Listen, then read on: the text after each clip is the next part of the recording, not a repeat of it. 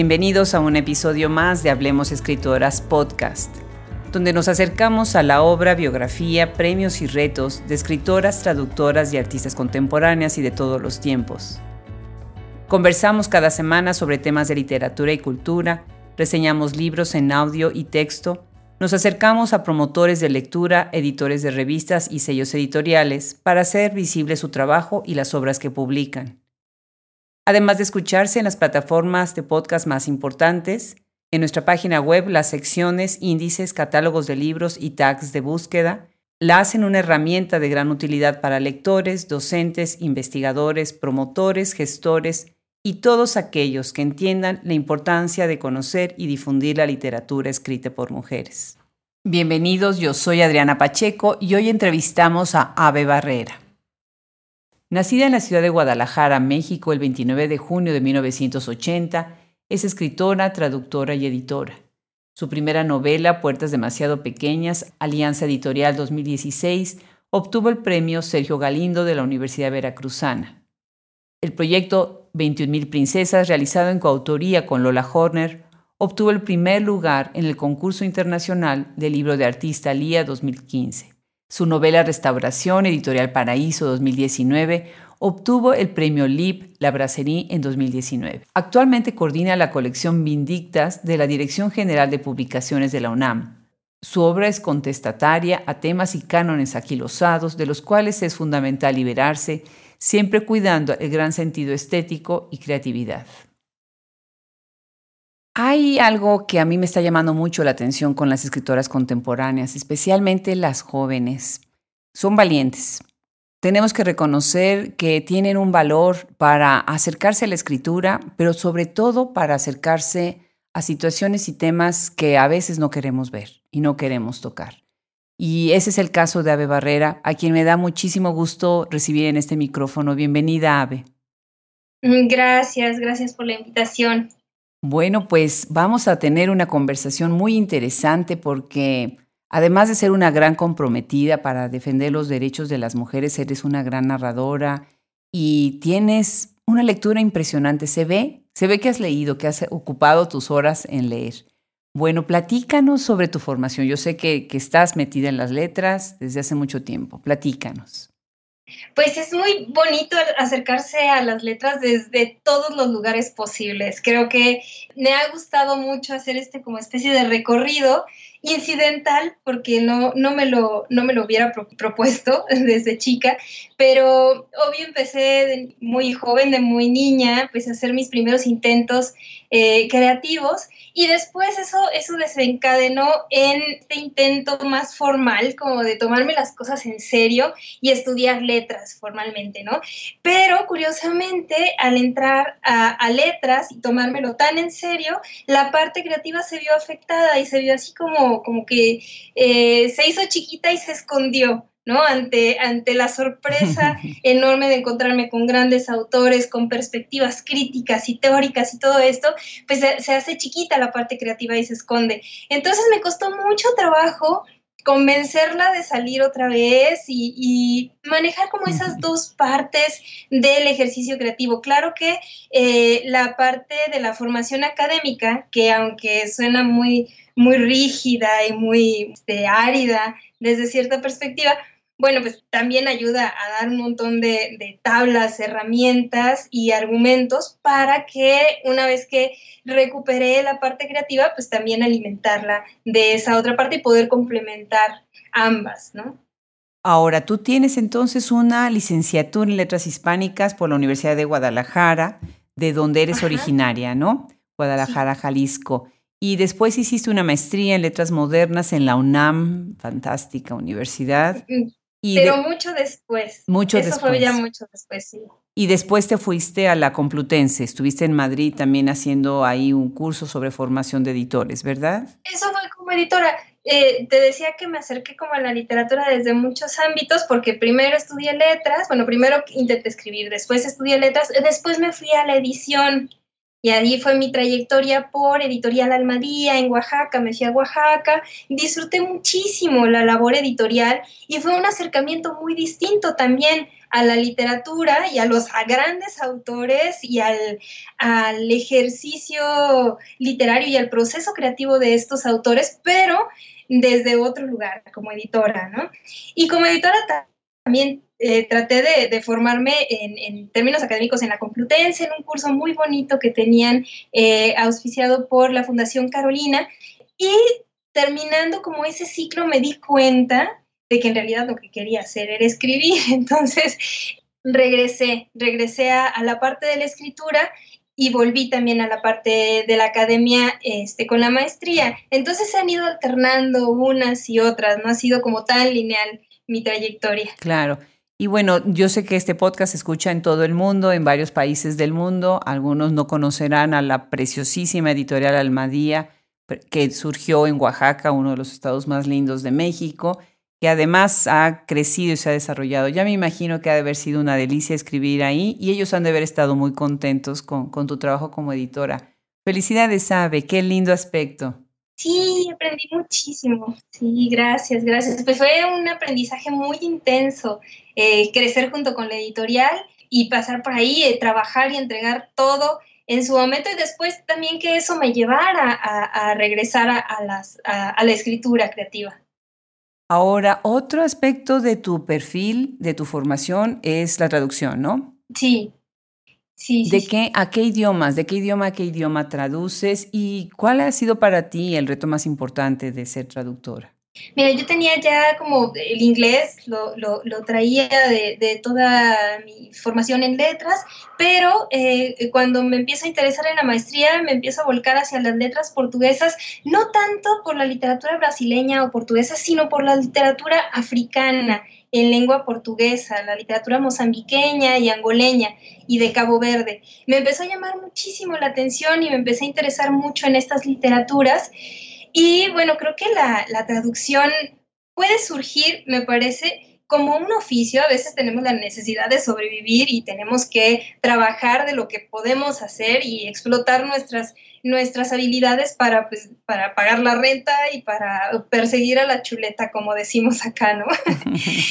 Pero también hay otra parte de la traducción muy linda y muy genuina que es como ir más allá en el oficio, que es tratar de compartir lo que nosotros leemos en un idioma y llevarlo a nuestra propia lengua, ¿no? Apropiarnos de la obra y eh, aprender a escribir. Creo que eh, traducir es una excelente manera de aprender a escribir, de acercarnos a, a, la voz de otros para ir buscando qué es lo que queremos, para ir ensayando qué es lo que queremos hacer con nuestra propia voz. Y, también fue una gran escuela para mí, ¿no? Eh, eh, traducir tanto del inglés, eh, más bien como para, para sobrevivir, y del portugués para traer estas, estas obras al español.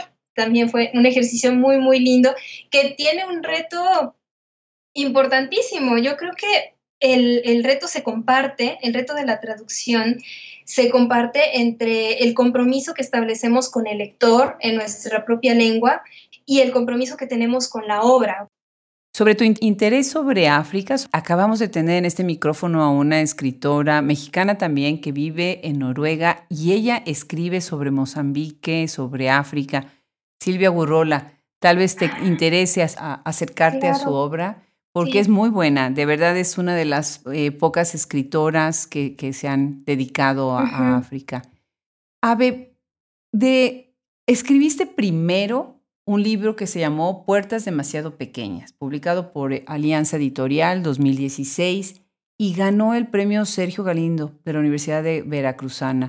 Me imagino que debe haber sido un gran gusto, una gran satisfacción Platícanos cómo surge ese libro y cómo impacta el premio Tu Carrera. Pues el, premio fue un espaldarazo genial para animarme a ser escritora. Todavía estaba muy dudosa entre la edición y entre el ejercicio de la literatura, pero no saber cómo, y, no me animaba a, a, decir que era escritora. Eh, y cuando recibí el premio, pues sentí que valía la pena apostarle a, ese intento por eh, la literatura, por escribir, por buscar mi propia voz en la literatura.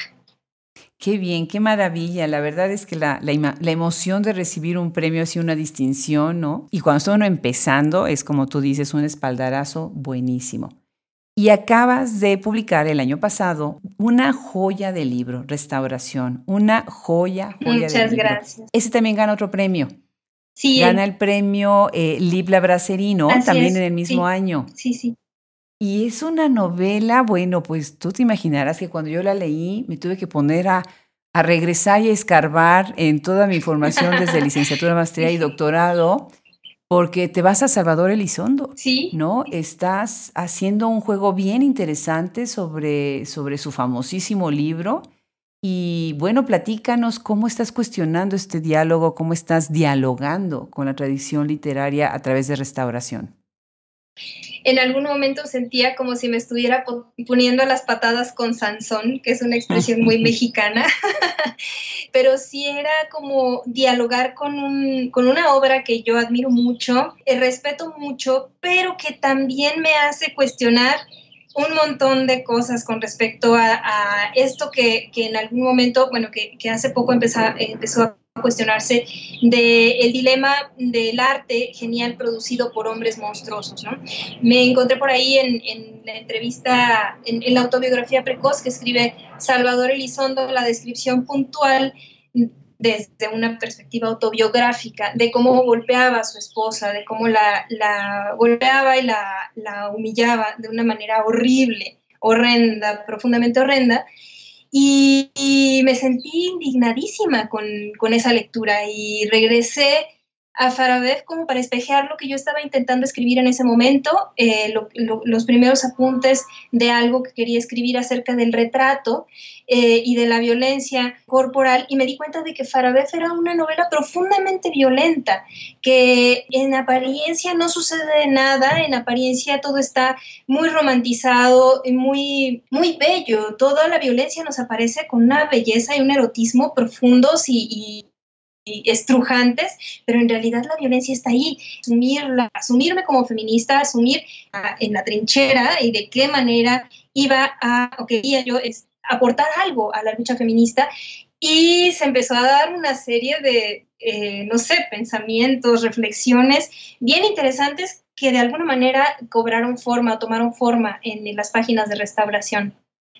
Interesante. Me hizo pensar en Lolita de Nabokov, porque lo que estás ahorita diciendo precisamente, ¿no? Cómo se disfraza la violencia y a la vez como el objeto del deseo no tiene voz, no tiene manera de decir pues si está gozando o no está gozando, como es en el caso de Lolita, ¿no? Así es, Estás hablando también del tema del amor como sacrificio, ¿no? Esta postura también de, las, de algunas mujeres en donde permiten que ser ultrajadas y violentadas, ¿sí? Con una excusa falsa de, del amor, ¿verdad? Del amor, sí, creo que es el tema central de la novela, pero me interesaba mucho desplegar este, este tema o este núcleo de una manera narrativa que abarcara varias generaciones y que cubriera varios eh, personajes, no únicamente como lo vemos nosotros desde el presente, que ya hemos reflexionado mucho más la, la violencia, en el amor, en, en, la pareja y el sentido del sacrificio y del amor romántico,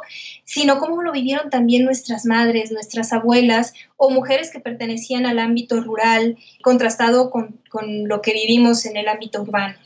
Sí, sí, muy interesante. ¿Te parece si nos compartes un fragmento de este libro? Claro que sí.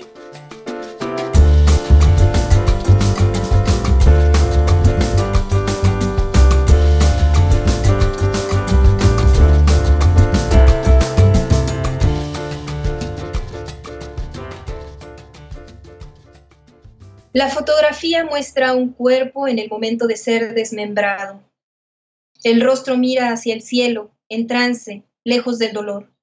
Lo reconozco, es mi rostro. Desprendo la foto del tablero, sostengo la esquina del papel entre el índice y el pulgar. Respiro. Siento agitado el pulso, soy yo.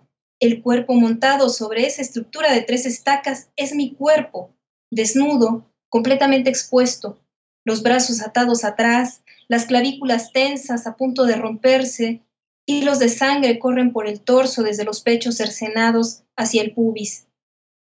De las piernas ya solo se alcanza a ver lo que queda de los muslos. La claridad de la piel contrasta con el telón negro que cubre el fondo y el piso. Soy ese tajo de luz, sinécdoque innegable de una realidad que no reconoce mi memoria. Veo hacia mi cuerpo, este otro, el presente, vestido y con todas sus piezas, de pie frente al tablero de corcho, desfasado de sí, como quien mira un espejo de tres hojas y se reconoce, pero como algo distinto e inquietante, más real.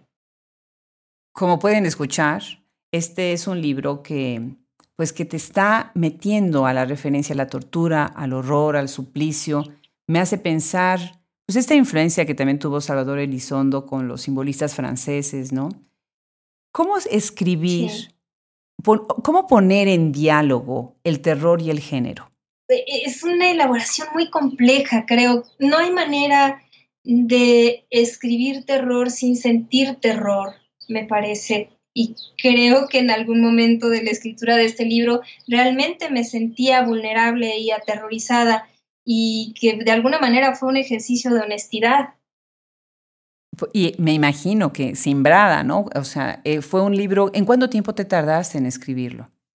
Fueron muchos años y fueron muchos borradores. Empecé a escribirlo pensando que iba a ser algo, un ejercicio muy, muy rápido de seis meses y tardé cuatro años, tardé cuatro reescrituras completas del borrador inicial completito de Peapa. Este, lo tuve que rehacer varias veces. Qué, interesante. Eh, las mismas emociones de quien está escribiendo, ¿no? Que te frena, me imagino, también en la lectura o te hace recapacitar algo que viene, ¿no? Desde tu mismo, desde tu propia vida de cada día, ¿no? Sí, así es. Creo que tuve la oportunidad de crecer mucho y de cambiar mucho a partir de, la escritura de la novela. Creo que fue un, proceso para ambas, para la novela y para mí. Eh, y, eso me gustó mucho vivirlo así, aunque fue muy duro. Como se imaginarán los que nos escuchan, restauración pues viene de restaurar, ¿no? Y está la, la, historia se está tratando también de la restauración de un inmueble, de una casa. Es una casa grande, espaciosa, que tiene toda una historia también atrás y se convierte en el personaje central y me hizo pensar en Casa Tomada de Julio Cortázar y las muchas casas que hay en la literatura, ¿no? Latinoamericana, en, español principalmente. Y también me hizo repensar, tu casa me la imaginaba mientras iba leyendo el libro, la iba yo imaginando. Sí. Sé que tienes una conexión interesante con la arquitectura, porque además incluso en el libro hay unas referencias preciosísimas y de verdad cuando lean el libro van a ver las referencias sobre la zona rosa, la Plaza del Ángel, y no nada más para los mexicanos, sino para la gente que reconoce la gran belleza de estas ciudades antiguas que tienen una historia arquitectónica enorme. Platícanos, ¿cuál es tu historia arquitectónica? No sé, es muy importante para mí eh, construir experiencia lectora a partir del espacio. Es algo que disfruto mucho cuando leo y es algo que me gusta a mí también hacer, trabajarlo, elaborarlo, porque es como ir edificando la, la atmósfera en la que quiero que el lector se sumerja para vivir la historia junto con el personaje. Y si no está completamente convencido de que ese espacio multidimensional eh, lo rodea y lo abraza y lo inquieta, en algunos momentos lo llega a inquietar, pues entonces siento que eh, eh, lo que sucede en la historia no va a tener la misma contundencia. Por eso me, me encanta, me encanta trabajar las atmósferas. Qué bien, qué bien. Tu personaje principal se corta un dedo a los 11 años.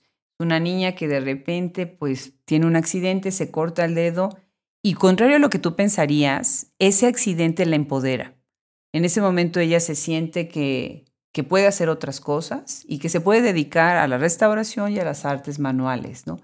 ¿Cómo imaginas, cómo construyes al personaje Min, que es un personaje muy interesante en la obra? Pues tal como dices, no nos esperamos que una niña de 11 años se empodere o se sienta fuerte a partir de, un, de una lesión como esa. Min, Jasmine, es sumamente fuerte, es sumamente hábil para elaborar, para hacer todo lo que tenga que ver con la materia.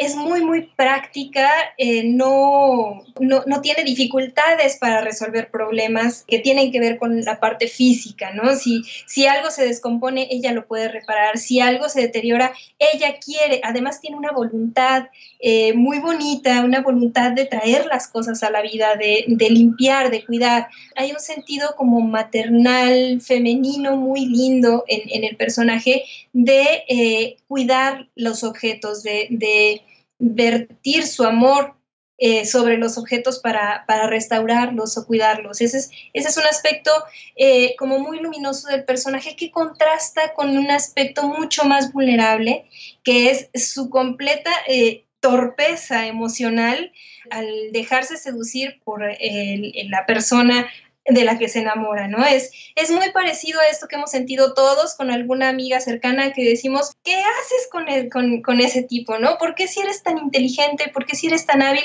estás con una persona que te está haciendo daño, ¿no? A ver, amiga, date cuenta. Es, un poco el efecto que busca eh, eh, producir este personaje al tener una fortaleza y una habilidad tan grande, pero al mismo tiempo una vulnerabilidad así de grande. Sí, me encanta tu comentario porque eso es exactamente lo que se siente. De repente dices, pero ¿cómo es posible que pudo haber llegado a esta, a esta situación y a este hombre? ¿Qué, ¿Qué cosa? ¿Qué cosa?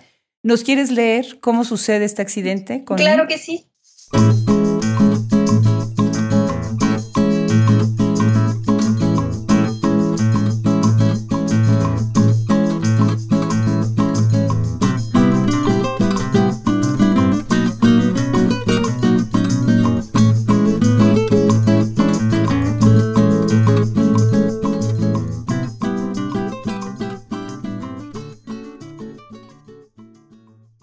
Tenía 11 años cuando me rebané la punta del índice izquierdo con una sierra de banda.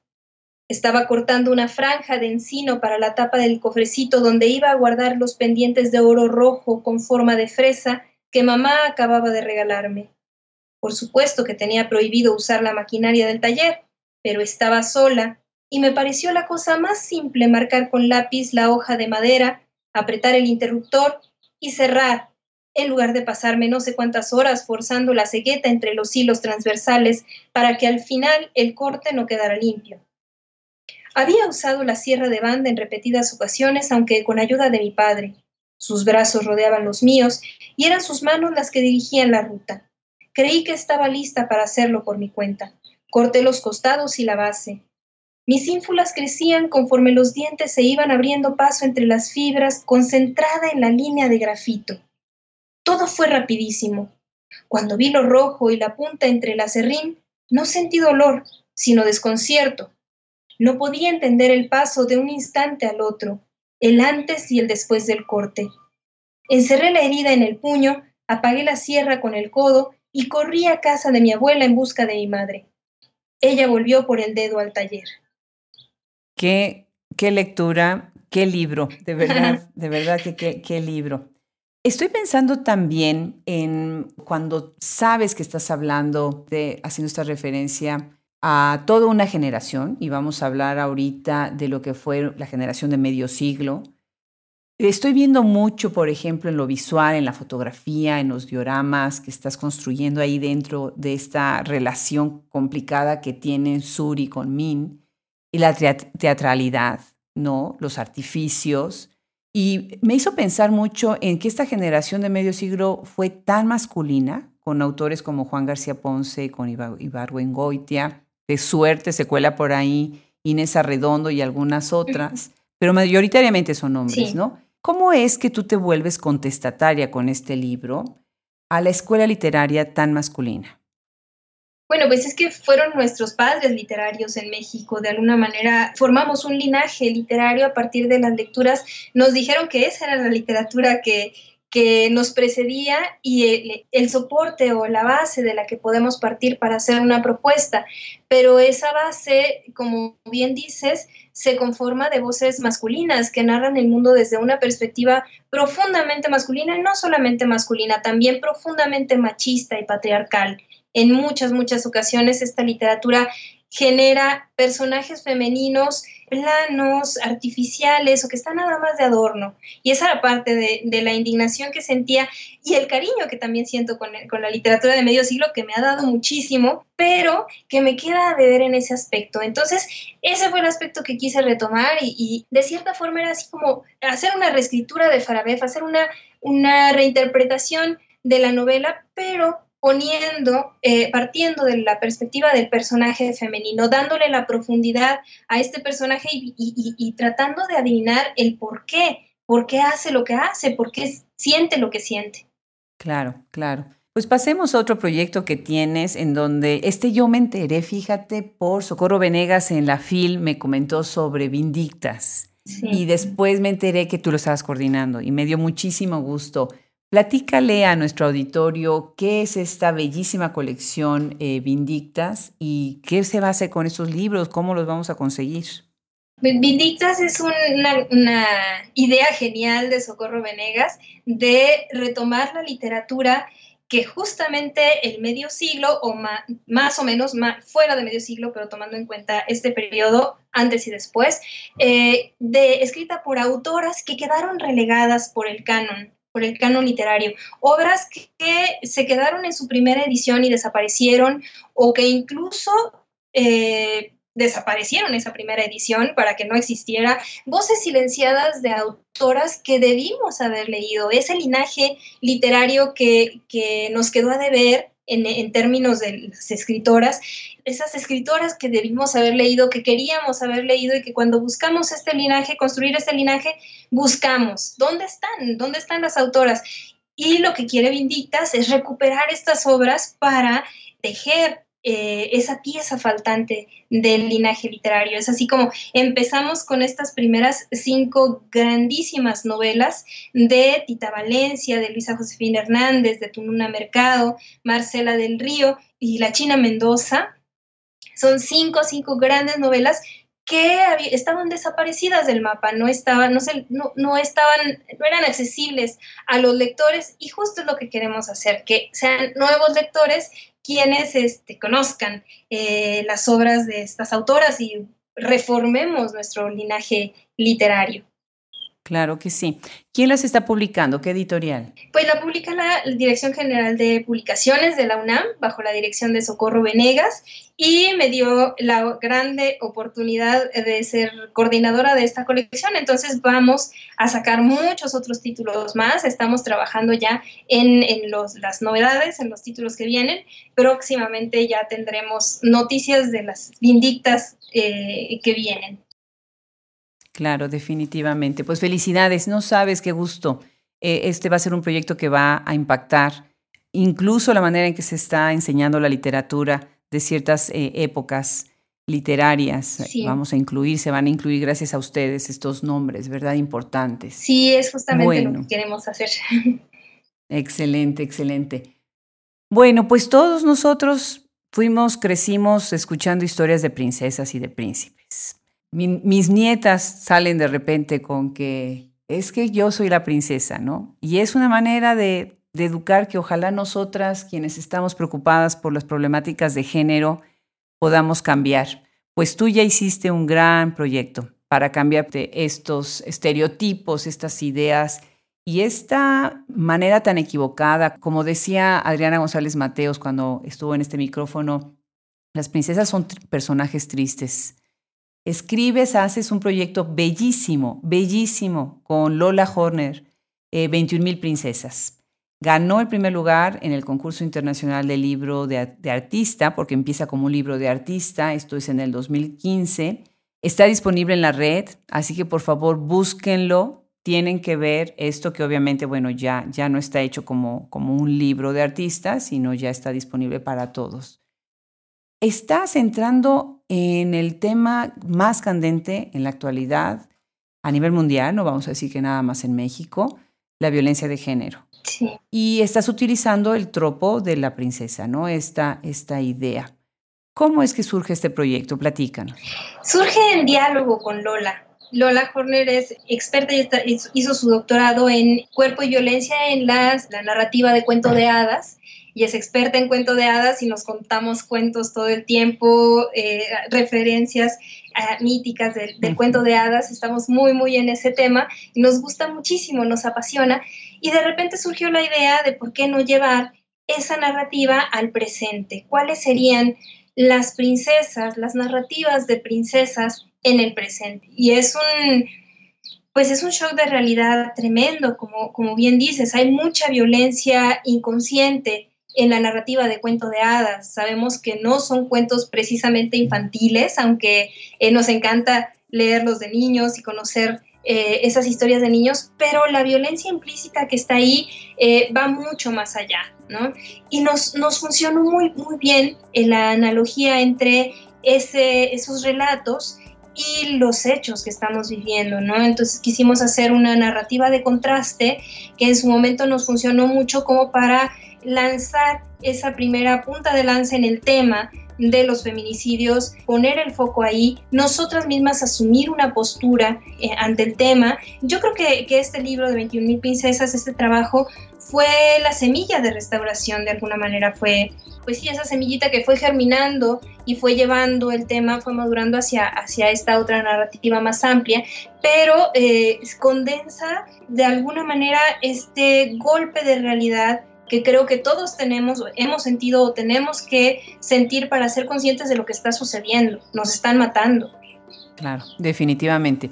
Hay todas, toda una conversación acerca de, de, lo que está pasando, pero creo que muchas veces ustedes, las escritoras, son las que entran en la intimidad de los hogares, lo que realmente está pasando. Ahora, hablabas de los feminicidios, pero también en tu libro, en, en su proyecto tan bellísimo con, el, con Lola, eh, ponen en evidencia muchas mujeres que se toman la vida. ¿Por qué? Porque ellas mismas saben que, que están fuera, que si no cumplen los deseos del novio las normativas sociales, van a ser ostraciadas, ¿no? Es interesante. ¿Cómo buscas tú influir a las nuevas generaciones con una obra así? Cuando, y es algo que a mí me preocupa mucho, tal vez eh, de ahí viene la semilla de Hablemos Escritoras, podcast y de todos los otros proyectos que tenemos, ¿cómo llegarle a la gente que no lee, a la gente que no está en la academia, a las nuevas generaciones, ¿no? ¿De qué manera te imaginas tú que tu proyecto puede ayudar a la gente, primero que se atrevan a leer el texto que estás escribiendo, porque hay gente que desde facto dicen, no lo leo, ¿no? Y después que se difunda. Es, es, todo un trabajo. Nuestra trinchera es la literatura y es muchas veces, como, como bien dices, es difícil llegar a las personas que no quieren leer o que no se les antoja, les, piensan que la literatura es aburrida, es difícil llegar a, ellos. Eh, y ahí hay que pues, emplear otras estrategias, estrategias mediáticas, hacerla de cuentacuentos, ir a las ferias del libro, a, a lo mejor presentarse, hacer, tener una, una, exposición mediática más eh, esforzada, más eh, eh, hacia, hacia lo externo, para llegar a esos posibles lectores que no, no están convencidos todavía de adentrarse en las páginas de una novela o de un proyecto literario, pero que sí, que sí quieren reflexionar acerca del tema.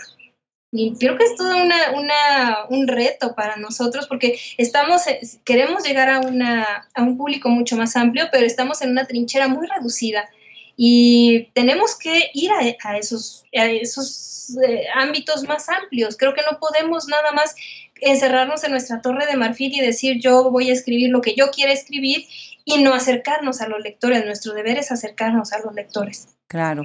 Y con eso tienes otro proyecto también con Lola, Fábulas Feministas, ¿no? Ese incluso ha sido traducido ya. ¿Por quién fue traducido y a qué idioma? Pues lo tradujimos Lola Horner y yo. Nos encanta trabajar en combo. Somos una muy buena dupla. Eh, la autora es Suniti Namhoshi. Es un libro, eh, es una antología de toda la que, hace un compendio de la obra de Suniti Namhoshi a lo largo de su trayectoria. Suniti es una absoluta genialidad. Eh, no, no podíamos creer, Lola y yo, que no estuviera traducida al español eh, hasta la, la, propuesta que hicimos. Se había traducido algunos fragmentos, pero no, no es esta antología mucho más completa y es en paralelo un poco lo que hace, porque la conocen mucho más, Angela Carter que, difunde a partir de las narrativas tradicionales, la narrativa del cuento de hadas, la, estructura tradicional del cuento, eh, difunde otros temas, ¿no? Como que los, entrevera, eh, entrevera la narrativa que, eh, de la reescritura de los cuentos de hadas con, con, el tema social, que en este caso el título es Fábulas Feministas, pero lo que nos dice en el prólogo Suniti es que es mucho más amplio. La, problemática que abarcan sus textos es mucho, mucho más amplia. Y la verdad es que es un libro asombrosamente genial desde donde se le vea. Es divertido, es eh, estrujante, es, muy reflexivo, eh, pero también en términos narrativos es increíble porque hace unos experimentos narrativos Uniti Namahoshi que yo nunca había visto en, otras, en, otros ámbitos, ¿no? En, la literatura norteamericana o en la literatura latinoamericana o europea. Eh, y entonces vale muchísimo la pena conocer el acercamiento de, de una autora de esta esfera tan diversa, tan interdisciplinaria y tan multifacética como Suniti y, y, saber cómo, cómo entiende ella las historias, la narrativa, desde una perspectiva tan genial, tan divertida. ¿Quién edita? La publica Paraíso Perdido. Buenísimo, eh, Paraíso Perdido, ¿verdad? Qué bárbaro. Y este editorial independiente que también publica Restauración. Eh, yo le tengo muchísima fe, sobre todo porque es de Guadalajara. Una pregunta capciosa. ¿Qué, ¿Qué es para ti el feminismo? Pues es una lucha. Es una lucha interna y externa y cualquiera de las dos es, es igual de desgastante, igual de dramática, de fuerte, de tramposa. Eh, tiene muchas trampas, tiene muchos recovecos, tiene muchas victorias también, ¿no? Hay pequeñas victorias de esta lucha que podemos abordar en, el, en la vida cotidiana o en nuestra propia eh, en nuestro propio fuero al, identificarnos como feministas y sentirnos un poquito más libres porque nos liberamos de ideas equivocadas que nos venían desgastando, que nos venían dañando. Desde, desde lo interior, pero también a la hora de salir a las calles, la lucha feminista representa gritar que hay una injusticia tremenda y que tenemos mucho, mucho que cambiar como sociedad, muchas cosas que replantear y como sea que podamos lanzar ese grito, sea por medio de golpes, sea por medio de destrucción, sea por medio de pintas o por medio de nuestra voz o por medio de nuestra literatura, por cualquiera, cualquiera de las manifestaciones es válido decir que hay una guerra que está siendo librada por las mujeres del mundo. Claro. Sí, me gusta mucho tu respuesta y obviamente no es una pregunta capciosa, es una pregunta difícil, pero tu respuesta está, está poniendo en claro este proceso de liberación en donde te das cuenta de lo que, de lo que está sucediendo. ¿no? Sandra Lorenzano decía, nos pensamos, pensamos todo. Las feministas pensamos y pensamos todo, ¿no? Y lo pensamos de manera profunda. Uno de los temas interesantes cuando estamos hablando de cuestiones de género y de feminismo es precisamente la relación de la madre-hija, el tema de la maternidad y la madre y los hijos en general, el tema de la maternidad. Hace no mucho platicábamos Siddhartha Ochoa, que ella es escritora y editora de Abismos, Abismos Casa Editorial. Platicábamos precisamente que hay muchas escritoras que hablan sobre la maternidad y que algunas de ellas pues están tocando temas complicados, ¿no? Dirigiste una antología titulada Siete maneras de ser madre y escribir, siete maneras de no ser madre y escribir. Platícanos sobre esto y platícanos cómo es tu visión sobre la maternidad desde la literatura. Estamos trabajando en esa antología, todavía no sale. Esperemos que este año eh, ya esté, esté lista.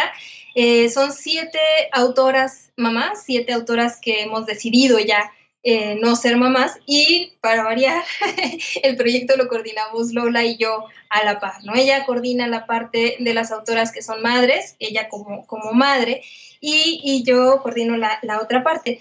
Y esto surge a partir del diálogo eh, interesantísimo y muy, muy enriquecedor que hemos tenido Lola y yo a partir de su maternidad y de mi decisión de no ser madre. Y creo que tradicionalmente eh, se tenía una idea equivocada de que las escritoras que habíamos decidido dedicar nuestra vida, sacrificar nuestra vida a la literatura, teníamos que renunciar a la maternidad, renunciar a, ser eh, madres o tener una vida eh, tradicionalmente lo que se entiende como vida normal. Vida normal. Para una mujer. es vida normal, supuestamente, y viceversa, ¿no? Se le había prohibido muchas veces a las mujeres que son madres tener una trayectoria profesional satisfactoria. No, bueno, ya, ya eres mamá, ya no puedes aspirar a ser una gran escritora. Y Lola y yo, desde nuestra respectiva trinchera y en constante diálogo, queremos cuestionar este, estos paradigmas cuestionarlos en, carne propia, somos eh, nuestro propio experimento y dialogarlo también con otras autoras de, varias generaciones, no queremos nada más que sea de nuestra generación, sino de otras generaciones que ya han tomado estas respectivas decisiones y que eh, cómo lo han vivido. Es un libro de crónicas que da testimonio fiel de cómo se ha vivido eh, de una generación a otra y en el presente la decisión de ser o no ser madre y cómo escribimos desde ese lugar. Es, es, un, es, también un ejercicio testimonial eh, que da cuenta de qué ha sucedido y aunque eh, estamos conscientes que se han escrito un montón de libros acerca de la maternidad y no son suficientes todavía, eh, creo que lo que el aporte de este proyecto es poner en diálogo las dos perspectivas. Eh, hay muchos libros que hablan acerca de la, de la maternidad y, y, el arte y hay otros que hablan acerca de la no maternidad, pero abrazar estas dos perspectivas, ponerlas en diálogo y contraponerlas en un, en un mismo volumen y, en, y, vaya que las, las, autoras que formamos parte de este proyecto estamos en constante diálogo y, y nos conocemos y en las pláticas de café eh, abordamos eh, las perspectivas de ser o no ser madre y la problemática que tienen unas. Y no solo eso, también nos correspondemos en el día a día, en, en la labor, en, en los dilemas de la no maternidad y en los dilemas de la maternidad. Entonces creo que es un libro, va a ser un libro muy, muy vivo y muy necesario. Claro. Muy, muy bien, pues lo vamos a estar esperando. Magnífico. Eh, otro de los temas también que veo y que creo que es importante cuando estamos hablando de género y de feminismo es el tema de la corporalidad. Y acá hagamos un comentario acerca de que no estamos hablando de literatura que se ha llamado femenina. Yo no creo en el término literatura femenina. Eh, estamos hablando de literatura escrita por mujeres y definitivamente que, tienen una voz, es importante, como mujeres, lo acabamos de hablar ahorita con, haciendo referencia con Salvador Elizondo. Tú estás tomando este tema siempre de manera continua en tus, en tus obras, que es la corporalidad, que es el cuerpo. Y pensé en Edmundo Burke y en su libro De lo sublime a lo bello dice, cuando tenemos ante nosotros objetos que excitan amor y complacencia, el cuerpo se ve muy afectado. ¿Cómo entiendes, cómo interpretas la corporalidad en el momento de escribir y qué importancia tiene la corporalidad en tu obra?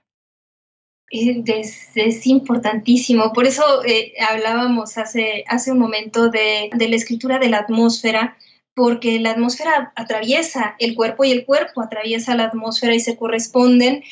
Y, al dedicarme o al, clavarme tanto en la escritura sensorial, en los detalles sensoriales, a que presto muchísima atención, que parto muchas veces de esa sensorialidad, lo que, lo que sucede es que se empieza a construir el cuerpo en la trayectoria de la narración, en la trayectoria de las acciones.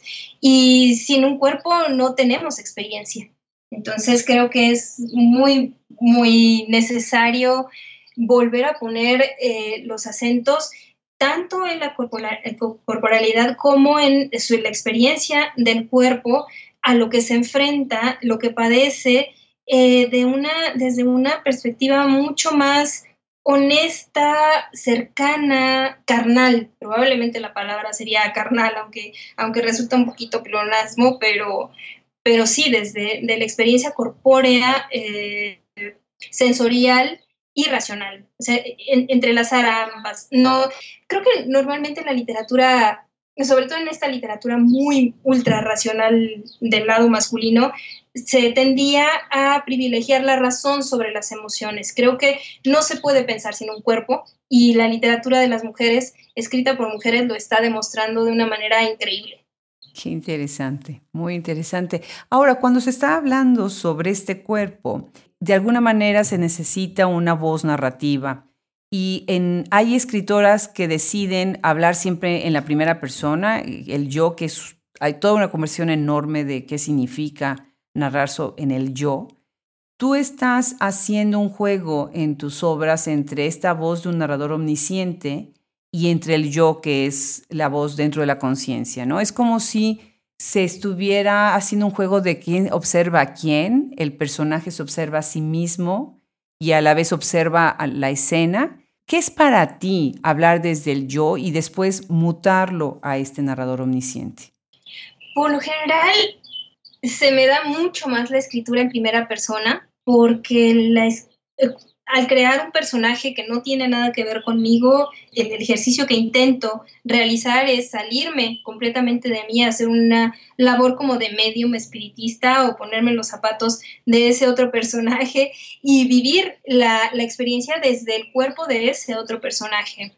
Me parece muy, muy, muy interesante y muy divertido hacerlo así, eh, porque es como se capta el mundo de manera, a partir de esa completa subjetividad, ¿no? De manera mucho más próxima y más cercana, y también la razón y la reflexión se vuelven mucho, mucho más cercanas a partir de esa, de esa intimidad del yo. Eh, y sí hay como unos pequeños desplazamientos hacia, hacia, hacia el narrador omnisciente, pero siento muchas veces que ese narrador omnisciente en mi caso es un poco tramposo, porque no se va muy lejos de, la perspectiva de la focalización del personaje. A veces, por ejemplo, en restauración, es como si la misma Jazmín, como narradora omnisciente, la historia de Gertrudis, pero no es un yo más cercano a mí, no es un yo omnisciente o ambiguo, sino que es alguien que pertenece al mismo universo de la novela.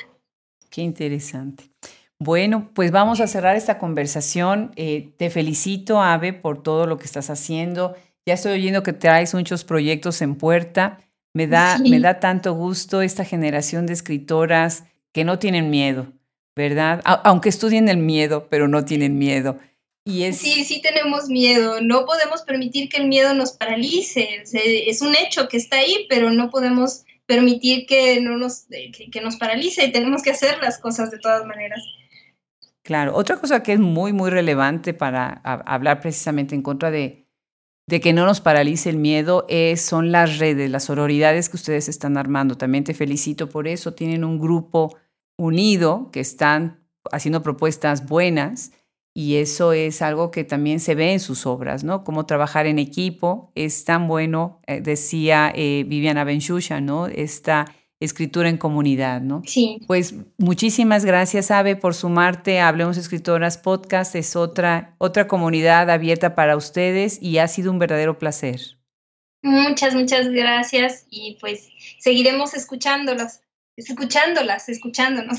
Muchísimas gracias a ti. Un abrazo. Abrazo, hasta luego.